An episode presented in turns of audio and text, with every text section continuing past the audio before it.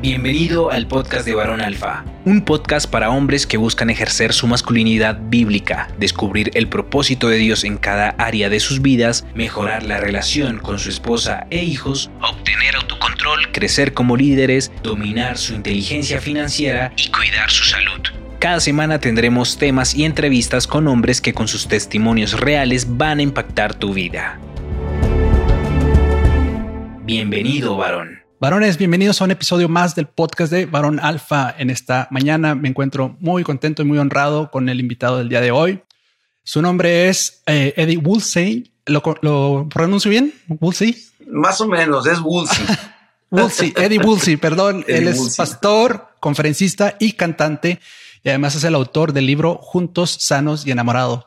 Gracias, Eddie, por estar este día con nosotros. ¿Cómo estás? No, hombre, al contrario, muchas gracias, Oscar. Yo estoy bien, estoy muy bien, contento de estar aquí contigo y con todos los hombres que, que estén escuchando este podcast. Yo creo que, que va a ser una, un tiempo muy especial.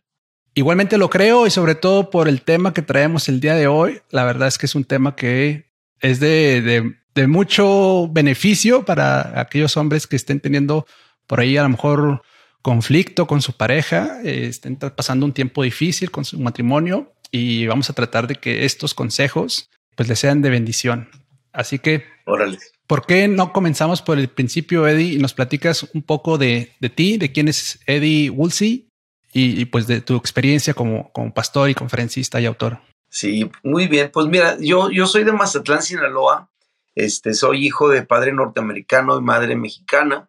Eh, toda mi vida, eh, o la mayor parte de mi vida, la vivía eh, ahí, en Mazatlán, ahí nacía y crecí, ahí recibí a Cristo, ahí me, me incluí en una, pues realmente crecí en una congregación, mi mamá conoció del Señor cuando yo tenía meses de nacido y, prácticamente desde que tengo conciencia, este, asistimos a la congregación. Yo me casé muy joven, tenía 19 años de edad, mi esposa tenía 18 eh, gracias a Dios ya tenemos 28 años de casados, o vamos a cumplir 28 años de casados ahora en el verano. Entonces, pues bueno, eso es básicamente pues quién soy. En la congre donde yo, donde yo crecí, me empecé a involucrar desde rápido, ¿no? Me hice cristiano a los 15 años de edad y, y empecé a formar parte de lo que ahí se hacía, ¿no? No sé, limpiar los baños, darle clases a los niños. Luego cuando empecé a tocar la guitarra, pues me empezaron a dar chance ahí a tocar en el grupo Alabanza y, poco a poquito este, empezaron, empecé a, envolverme en todo lo que era la vida de la iglesia. Cuando yo me quería casar, ya los, porque empecé, empezamos a los 17 años de novios, cosa que no recomiendo, ¿no? Mi hijo ya tiene 18 años y él, él, él, por ejemplo, ese asunto del noviazgo, pues está bien hablado ya con él y todo, este, digo, gracias a Dios, el Señor nos ha bendecido en nuestro matrimonio y, ya tenemos casi 28 años juntos, pero la verdad es que por obvias razones, cuando yo dije que me quería casar, pues mi mamá le subió el azúcar, ¿no? Y, mm. hubo como, eh, como preocupación ahí también por parte de, de, la gente más grande que me conocía. Y yo ahí empecé a observar matrimonios de la iglesia y a comparar. Y mm. me di cuenta que para que un matrimonio funcionara, pues no tenía que ver la edad a la que te casas, sino que tenía que ver otros elementos como la madurez, la determinación, etcétera, ¿no? Y, yo comparaba, mira, este se casó grande y su matrimonio es un desastre, y, y este hermano de la iglesia se casaron jóvenes y, y su matrimonio está estable, y, bueno, finalmente eh, decidimos casarnos y una vez que nos casamos nos invitaron a ser pastores de jóvenes. Para esas alturas yo ya había escrito algunas canciones. Al ser pastor de jóvenes ahí, otro pastor que había sido mi pastor en mi adolescencia, estaba ahora pastoreando en Tijuana y que necesitaba un pastor de jóvenes, pero que estuviera mm. joven y que estuviera casado. Y él mm. me invita a, a ser pastor de jóvenes en su iglesia. Entonces, allí haz de cuenta que salimos como misioneros dentro de nuestro propio país, de Mazatlán a Tijuana. Este pastor tenía mucha influencia, era el pues, jefe como de 300 pastores en ese tiempo, y cuando organizaba algunas cosas que hacer, pues me ponía a mí a dirigir la alabanza o incluso a predicar o a hacer cosas, y, y algunos de esos pastores que estaban bajo su autoridad, pues me empezaron a conocer y ahí empecé como a pues me invitaban que a la semana juvenil, que a un evento con sus jóvenes y así. Y poco a poco, pues mi ministerio con jóvenes, principalmente en la música, empezó a tener pues influencia ahí en retiros de adolescentes y, y así, ¿no? Entonces, pero pues básicamente a grandes rasgos así es como, como es. A los 23 años, mi esposa y yo empezamos la, la primera iglesia que fundamos en Mazatlán, Sinaloa, la cual todavía dirigimos. Y pues eh, continuamos dirigiendo esa congre, pero ahorita estamos aquí en California plantando una iglesia en el Valle Imperial. Este, como estamos como a unos 30, 35 minutos de la frontera y a la vez estamos plantando una iglesia en Mexicali, Baja California también. Entonces, pues andamos ocupados entre las tres congres y algunos otros compromisos. Pero pues a grandes rasgos eso es. Muy bien, muchísimas gracias. La verdad es que yo compré tu libro, el libro que se llama Juntos, Sanos y Enamorados. La verdad lo recomiendo mucho. Este, por ahí voy a poner el enlace a quien le interese comprarlo. Y en ese sentido fue que quise invitarte a platicar un poco acerca de, pues, de algunos de los temas que hablas ahí. Y más concretamente me gustaría hacerte la pregunta así tal cual. ¿Cuáles son los, los tres mejores consejos que le puedes dar a alguien para mejorar la relación con su esposa? Órale, pues la verdad es que yo trato de ser muy, muy práctico. Digo, en el libro hay, hay algo que digo que es cierto y que, y que lo creo y que lo he vivido, ¿no? Eh, en la introducción hablamos de que, de que pues poder hacer ese libro eh, es resultado de tres cosas básicas. Ahí se menciona así general en la introducción. Número uno, una intencionalidad asistida por la gracia de Dios. En otras palabras, que tú tengas una buena relación con tu esposa no es algo que te va a pasar, no tiene que ver con la suerte ni con la providencia, tiene que ver con una intencionalidad de parte del esposo, de la esposa, digo asistida por la gracia de Dios porque seríamos muy, sería una mentira decir que nada más se trata de uno, ¿no? Pero número dos, el consejo de la palabra, o sea, las historias que están ahí en la Biblia, es, en segundo lugar, las historias que están ahí en la Biblia te dejan innumerables lecciones, ¿eh? Y por eso el libro, Juntos Sanos y Enamorados, se trata de analizar matrimonios bíblicos, que ahorita ahí nomás analizamos dos, el de David y el de Moisés. Y número tres, el acompañamiento de otros matrimonios. La vida cristiana se vive en comunidad y uno, uno aprende de otros que tienen más experiencia, uno observa.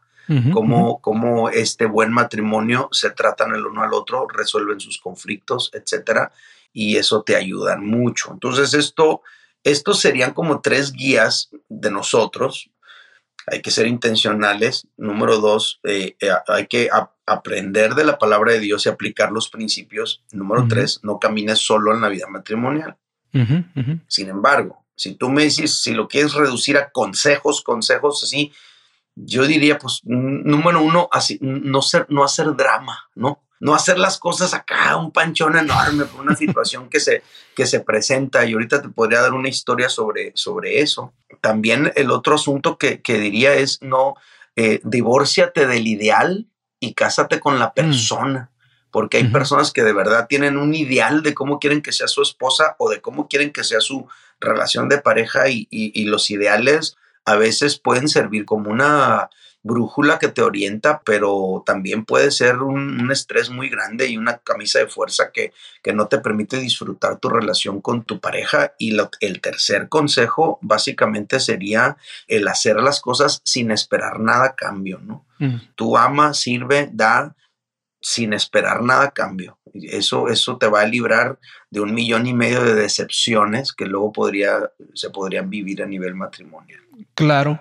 Y obviamente este es un, este es un podcast eh, dirigido hacia hombres principalmente, aunque tenemos algunas personas, algunas damas que nos escuchan, pero 99% es dirigido a hombres. Entonces me gustaría como esos, esos tres consejos prácticos que nos das, dirigirlos un poco hacia, ok, decías el primero, no seas tan dramático, como en otras palabras, tal vez yo lo, yo lo interpreto como elige tus batallas, ¿no? O sea, no, no te vas a pelear por, por cualquier detallito porque te vas a pasar peleando. Entonces, como hombre, ¿cuál sería a lo mejor tal vez un ejemplo que tal vez te haya pasado o, que hayas eh, conocido de, alguien que se haya acercado a ti que nos puedas dar? Sí, no, no pues eso lo, lo, aprendí en mi vida personal, o sea, los hombres tenemos eh, esa, ah, esa inclinación a ir adelante, a abrir brecha, a lograr cosas. Somos proveedores, tenemos que traer el sustento a la casa, somos emprendedores, queremos ser exitosos, etcétera, ¿no? Pues también en el ámbito de la, del ministerio y también en el ámbito de la, de la vida cristiana me hice cristiano muy joven y me empecé a, a, definir en el ámbito de la, pues del ministerio. Es para servir a Dios, obviamente, para servir a la iglesia, por supuesto, pero también es, mi profesión, vamos a decirlo así. Y en esa profesión, pues quieres hacer las cosas bien, quieres ser exitoso, ¿no? Entonces, bueno, hubo una ocasión, hubo una ocasión donde donde recibí como, como que haz de cuenta como la invitación acá más importante de tu vida, ¿no? Ministerial. resulta que, resulta que un, amigo estaba muy conectado con, con, una iglesia acá en Estados Unidos que se llama Saddleback, mm. con Rick Warren. Entonces, mm, supuestamente eh, querían encargarlo a él de un proyecto tipo 40 días con propósito. Entonces, el, el, todo el proyecto de 40 días con propósito, pues había sido una cosa impresionante que, que, que, bendijo a muchísima gente, incluyeron cantantes ahí, etcétera. Y, pues, y entonces ahora estaban queriendo hacer 40 días en comunidad. Ok. Y entonces me dijeron que, pues que no, que te conocemos y que, que Dios te use, que no sé qué, que las canciones y, y quisiéramos que seas tú el cantante con el que hagamos este proyecto y que no sé qué. Y pues tienes que viajar para acá, para Ensenada, para que vengas al estudio a grabar unas canciones, ¿no? Entonces me dieron fecha para hacer eso y estaba así como genial y yo estaba muy emocionado de poder participar. pero coincidía, pero coincidía con el desfile de primavera del, del, kinder, ¿no? Y nuestro hijo estaba pues obviamente en la edad del kinder. Y pues mientras yo estaba así como con esta gran cosa en mi vida, mi esposa estaba enfocada con que mi hijo iba a vestirse de elefantito, iba a salir en el, desfile y toda la onda. Entonces, pues eh, pero era el mismo día, entonces yo tenía que viajar para acá y luego estaba el desfile de mi hijo. En mi óptica de las cosas era como, pues oye, eh, desfiles va a haber cada año, ¿no? Primavera se da cada año. Ajá Exacto, y esta es una oportunidad como en la vida que se te presenta y yo estoy esperando que mi esposa me apoye, y está conmigo y, esto y que el otro y, y, la verdad es que de 20, fíjate lo que te voy a decir, o a todos los que están escuchando, en 28 años de casados, esa es eh, la única vez que mi esposa y yo nos hemos enojado y hemos durado sin hablarnos días, ¿eh? Wow. Entonces estoy asumiendo que te fuiste al proyecto. Es, no, no, no. Eh, ah. Estoy asumiendo que yo estaba haciendo un pancho muy grande. Ah, Entonces estaba como alterando de más. Entonces, haz de cuenta que no, pues finalmente, pues yo no me iba a ir, iba a dejar a mi esposa triste y todo. Ok, ok, Entonces, lo que hice fue pensar, dije, pues les voy a hablar a estos vatos, les voy a decir que no puedo ir, que les agradezco mucho, que, que pues muy amables de pensar en mí, pero pues hay una cosa muy importante por la Hay un elefantito ahí que no puedo dejar. ya. Entonces, cuando les hablo, cuando les hablo, cuate, y ellos me dicen, pues no hay problema, fijamos, hacemos otra fecha y ya. Allí me di cuenta que yo estaba haciendo un drama. Ajá, Que, que no era necesario que las cosas se dieran de esa forma. Que, pues que tenía que bajarle tres rayitas al asunto, pues. Entonces, de, ver, de verdad, me he dado cuenta a lo largo de mi vida como pastor y, y en los viajes, etcétera, pues que de verdad a veces son, eh, le, ponemos como, hacemos muy dramáticas ciertas cosas que no deberían serlo tanto. Y nuestra relación matrimonial de verdad, de verdad nos hubiéramos evitado un montón de broncas de ley del hielo, días sin hablarnos, experiencias horribles, por situaciones que no, no, no, no, no eran, no, no, no teníamos que hacerlo tan dramático, pues, ¿no? Sí, sí, tendemos a magnificar a veces las cosas, ¿no? Exactamente, sí. Y ahí está, me imagino, bueno, no me imagino, yo creo que ahí está mal concepción de que las dramáticas son las mujeres. Y a veces, este, nosotros tenemos, tendemos a decir, no seas dramática y no seas dramática. Y a veces nosotros somos los dramáticos, es cierto. Pero como hay esta concepción de que el drama viene de parte de, de la mujer, a veces nosotros no nos damos cuenta de que también somos bastante dramáticos. Sobre todo en ciertas cosas que, que, son muy importantes para nosotros y, y ahí pues cada quien dependiendo la importancia que le da a las cosas.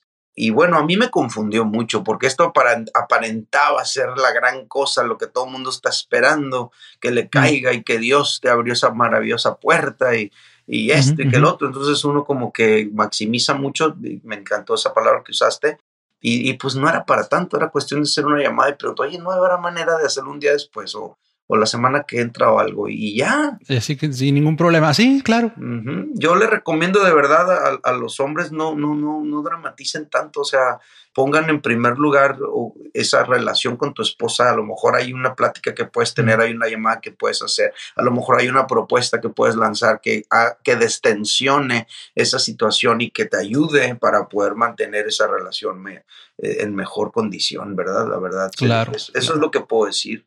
Ahora, el segundo consejo que nos decías era respecto al no idealizar o, tener cuidado con, con ese, esa imagen idealizada de nuestra pareja, ¿no? Y lo mencionas en el libro y es una parte de, las que ya leí. Por ahí también tienes un video en YouTube. ¿Qué nos puedes decir al respecto? O sea, ¿cuál es el problema con, con la decepción cuando nos damos cuenta de que nuestra pareja tal vez no era lo que idealizábamos? Uy, pues la, la, decepción sucede cuando, cuando nuestras expectativas no coinciden con nuestra realidad. Entonces eso, mucha gente sufre horrible con eso, ¿no? Y mm. entonces también a veces ocurre que, pues que, no sé, como que reducimos todo a fórmulas matemáticas, ¿no? Y no, pues yo sirvo al Señor y yo eh, hice todo bien en mi vida cristiana y no tuve relaciones sexuales antes de casarme y, y oré por mi esposa y entonces como que se imaginan que porque hicieron ese tipo de cosas así, entonces mm. por ende tu matrimonio tiene que ser exitoso y todo tiene que ser maravilloso y y pues eh, finalmente te estás casando con una persona que, pues que es persona, ¿no? Y que tiene, y que tiene pues sus luchas, sus días buenos, sus días malos y a lo mejor sus propios también intereses. Yo pienso, yo pienso que el matrimonio es para caminar juntos. Mm. Y, y, caminar juntos significa eso, caminar juntos. Entonces, no, pero pues que el hombre es la cabeza. Y sí, sí, sí, sí, sí, es la cabeza. Desde la perspectiva de la responsabilidad, es la cabeza. Desde la perspectiva de con quién va a llegar Dios a arreglar cuentas, el hombre es con la cabeza, ¿verdad? este, pero no desde la perspectiva de que tiene que llevar arrastrando a su esposa detrás de él, ni, con, ni desde la perspectiva de que la tiene que estar empujando. Entonces es otro individuo diferente que tú, que tiene una formación totalmente diferente que tú, que viene de otra cultura, de otra, de otra, hasta de, pude decir que de otro planeta, o sea, es una situación muy diferente. Entonces venimos y la onda es caminar juntos. Nosotros nosotros, nosotros venimos de contextos totalmente diferentes, mi esposa y yo. Entonces, no, yo no podía estar tratando de, encontrar a mi mamá en mi esposa. Yo no podía estar esperando que mi esposa se comportara como mi mamá se comportaba conmigo y me trataba. Entonces, eso, ella no venía de, una, de un trasfondo de una vida cristiana toda la vida por generaciones, que su abuelo fue cristiano y su papá fueron hijos de pastores, nada de eso. Mi, esposa se hizo cristiana en, el tiempo que yo estaba ahí en la iglesia sirviendo, ¿no? Mm. Entonces prácticamente yo tenía un poco más experiencia en la vida cristiana y me casé con una cristiana que no tenía tanto tiempo como yo. Entonces, eso significó que a la hora de casarnos, de vivir juntos, no todas las cosas que, que, pues que yo veía como ideales se estaban concretando en mi relación de, pareja, ¿no? En todos los sentidos. Entonces, eso, eso a mí me costó, me costó, pero, lo, pero lo tienes que aceptar. O sea, no te puedes casar con un ideal, te tienes que casar con tu esposa. Y tu esposa es una persona que tiene luchas, que tiene sus propios sueños también, y etcétera.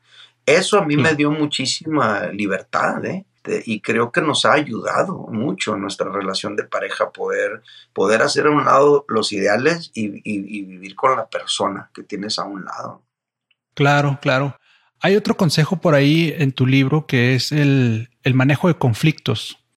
Eh, y creo que, es, que va muy de la mano con, pues con el tema, ¿no? Que es cómo mejorar la relación con, tu pareja, porque a veces vamos a asumir que ya se nos pasó la mano y que por ahí fuimos más dramáticos de lo, de lo debido. y ya estamos en la etapa de que ya estamos en el enojo, ¿no? Ya estamos enojados, ya estamos en el conflicto. ¿Cuáles serían algunos, pues algunos consejos que nos, que nos puedas compartir respecto a cómo manejar eh, el conflicto para, pues primero, para no hacerlo más grande y segundo, pues para poder salir de ello, ¿no? Sí, pues fíjate que eh, en, el caso del, matrimonio de David y Mical, que es donde, donde parte esa, esa situación de conflicto, me llama mucho la atención. David viene bien contento, trae buenas intenciones a la casa, quiere bendecir a la familia, quiere pero se encuentra con una mujer enojada, ¿no? Que ya que trae una decepción muy grande en su corazón de tiempo atrás y ella reacciona de la peor forma y él responde de la peor forma. Y entonces, pum, tienen un problema severo, se dicen lo que jamás se debieron de haber dicho y luego ese capítulo cierra diciendo que Mical se murió sin haber tenido hijos. O sea, tuvieron un, un asunto que nunca resolvieron.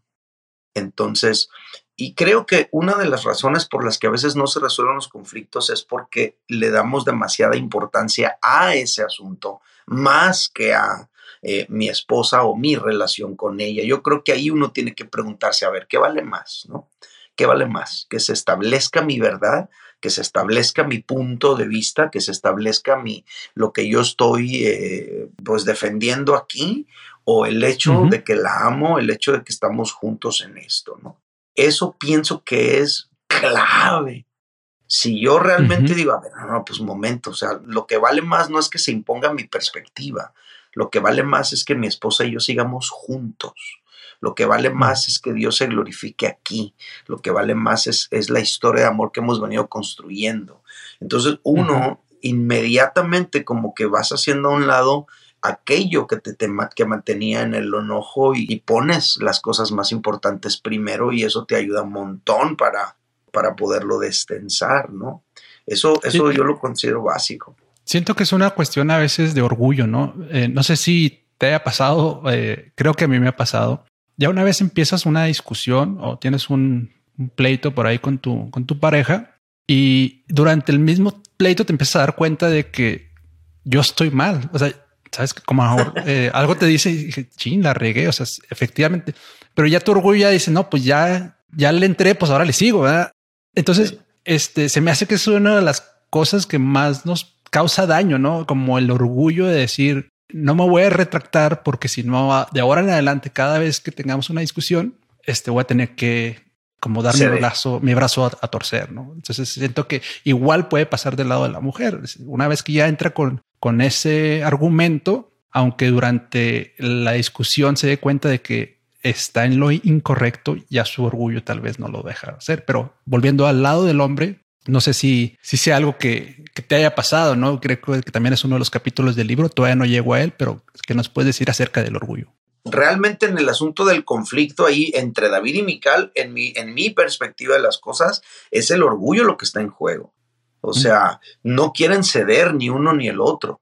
Eh, y, entonces ella se muere sin haber tenido hijos. No dice que Jehová la hizo estéril, no dice que Jehová no le concedió, dice que se murió sin haber tenido hijos. Es decir, ellos nunca resolvieron ese conflicto, David nunca se volvió a acercar a ella eh, para intimar, entonces eh, hay una situación allí de orgullo que no se resolvió. Pienso que el asunto del orgullo yo lo relaciono mucho con la idolatría.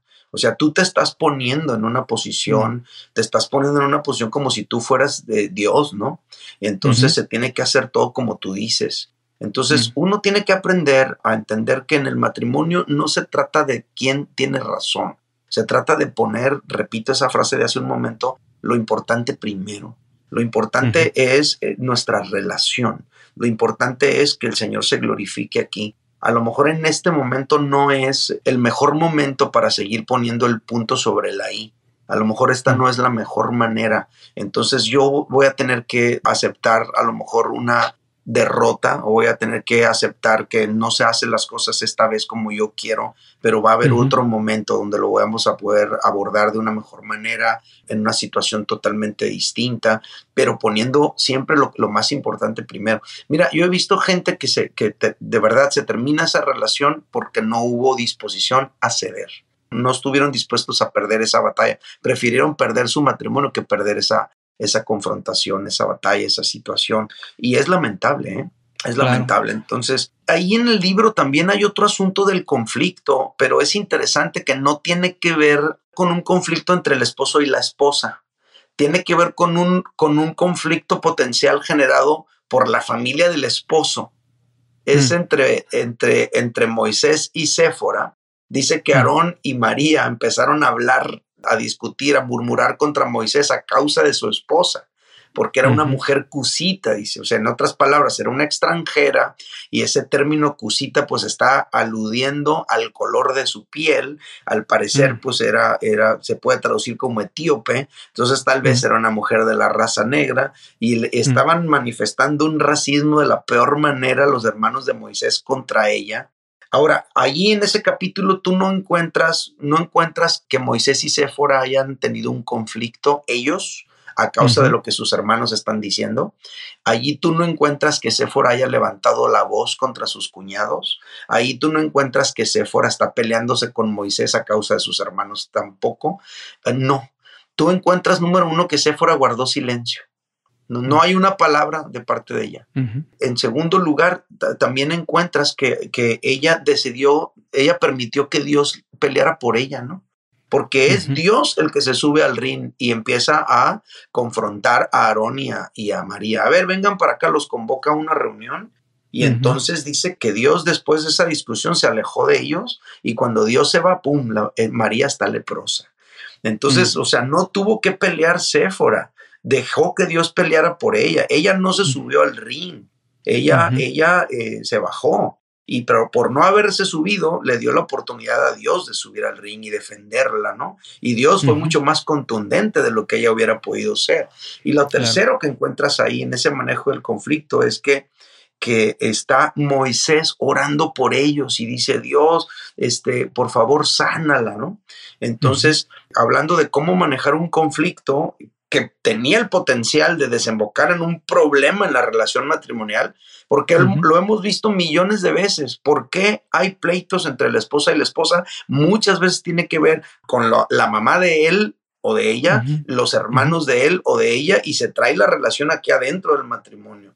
Y en este caso, Moisés y Séfora nos dan una cátedra de cómo manejar ese conflicto potencial, ¿no? El silencio, el dejar que Dios pelee por ti y el orar por esa persona. La oración no es poca cosa, ¿eh? La oración de verdad, tú la encuentras en la palabra de Dios como solucionadora de situaciones impresionantes. Y en este caso ahí está también.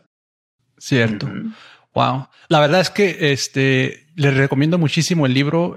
Está en la página de eddiewoolsey.com, ¿verdad? Sí, punto .com o punto .mx, cualquiera de los dos, eddiewoolsey.mx, así pegadito. Ajá. Muy bien. Eddie, muchísimas gracias. No me quiero despedir sin antes pedirte un último, último consejo por ahí que tengas guardado como pilón, como decimos en México, este, o algún comentario final para poder este, terminar el episodio muy contundentemente. La verdad es que son consejos muy prácticos, pero muy buenos. Y nuevamente las personas que gusten pues aprender un poco más de, de todos estos consejos, les recomiendo muchísimo el libro de Eddie. Sí, fíjense que algo que, una, situación que se repite con mucha frecuencia es que a veces, a veces tratamos de que nuestra esposa o nuestros hijos o los demás sean como yo pienso que es correcto que deberían de ser. Y ojo con este detalle, posiblemente sí sea cierto que es lo correcto, pero la diferencia es que cada persona está en un punto distinto de la jornada. Y eso que ahora pienso yo que es correcto, me tomó a mí tiempo, vivencias, situaciones para llegar a este punto y a lo mejor mi esposa no está en ese punto todavía. Entonces yo tengo que tener paciencia. Yo tengo que esperar el desarrollo natural o espiritual de mi esposa, de mis hijos, de las personas con quien yo tengo una relación. Eso es, eso es necesario, eso es básico. De lo contrario, yo voy a estar frustrado y frustrando. Es que tú deberías de hacerlo así, es que esto, que el otro no está bien. Y el punto aquí es que pudiera ser que tengas razón. Pero el asunto es que esa razón tuya a lo mejor todavía no es el momento en el que tu hijo lo pueda comprender y tú lo estás presionando. O a lo mejor, a lo mejor tu esposa todavía no logra verlo como tú lo ves y tú la estás presionando, ¿no? eso, eso es algo bien común que nos pasa a los varones, precisamente por, porque Dios nos hizo líderes, ¿no? Entonces tenemos que aprender a liderar con amor. Tenemos que aprender a liderar de verdad con paciencia y eso es algo que pues pienso que es necesario y, y que nos va a ayudar mucho, nos va a sacar de un millón de apuros, ¿no? Totalmente de acuerdo.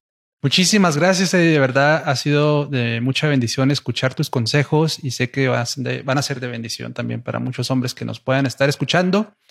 Las personas que quieran seguirte en internet, ¿dónde pueden encontrarte? Ah, muy amables. Pues bueno, si gustan ir a mi página ediwulsi.com o .mx, sería E D D I E y pegadito con W W L S E Y ediwulsi.com.mx, ahí está mi página de internet y te, puede linkear a todos los demás redes. Pero en general, pues en Facebook es igual, Eddie todo pegadito en Facebook, le das like y ya puedes recibir notificaciones. En YouTube igual, Eddie en Instagram, eddie.woolsey, y pues bueno, pues ahí nos vemos y, el Señor quiere. Este, ojalá que lo que se comparta ahí sea de bendición. Así va a ser. Muchísimas gracias, Eddie. Muchas bendiciones y que estés muy bien. Gracias por tu tiempo. Al contrario. Un abrazo. Un placer estar contigo con todos. Saludos.